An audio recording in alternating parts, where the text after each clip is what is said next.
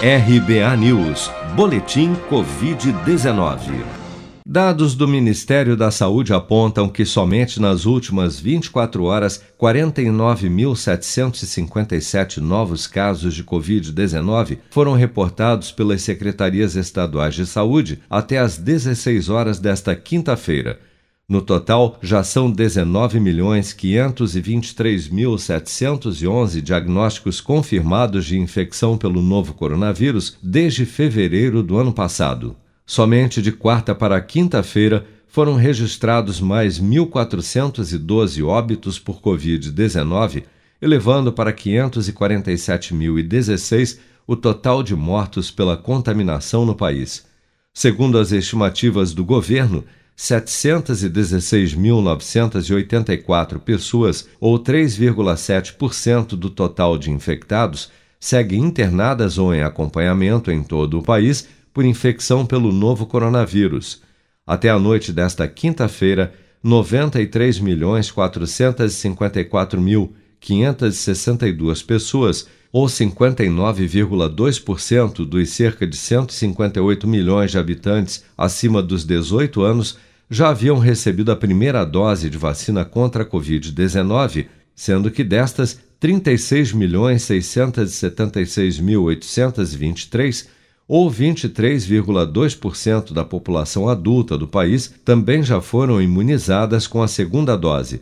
O governo de São Paulo divulgou na última quarta-feira um balanço que aponta que 288 municípios paulistas o que corresponde a 44% do total de municípios do estado, não registraram nenhuma morte por Covid-19 na última semana.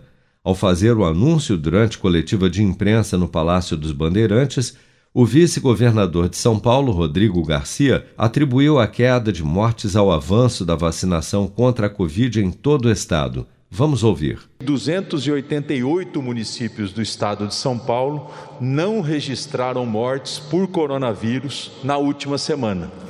A vacinação, além de diminuir as internações, também está reduzindo o número de mortes em São Paulo.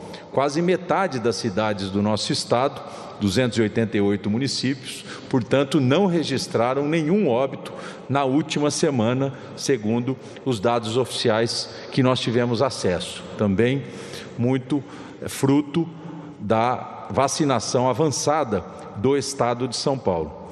Até esta quinta-feira, o vacinômetro do estado de São Paulo registrava um total de 32.982.337 doses aplicadas desde o início da campanha de vacinação contra a Covid-19, somando 24.223.737 de primeira dose, 7.711.244 de segunda dose e 1.047.356 de dose única em todo o estado.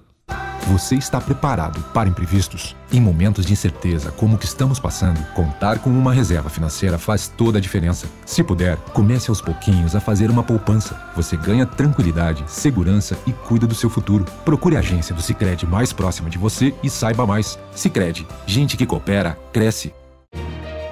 Com produção de Bárbara Couto de Brasília, Flávio Carpes.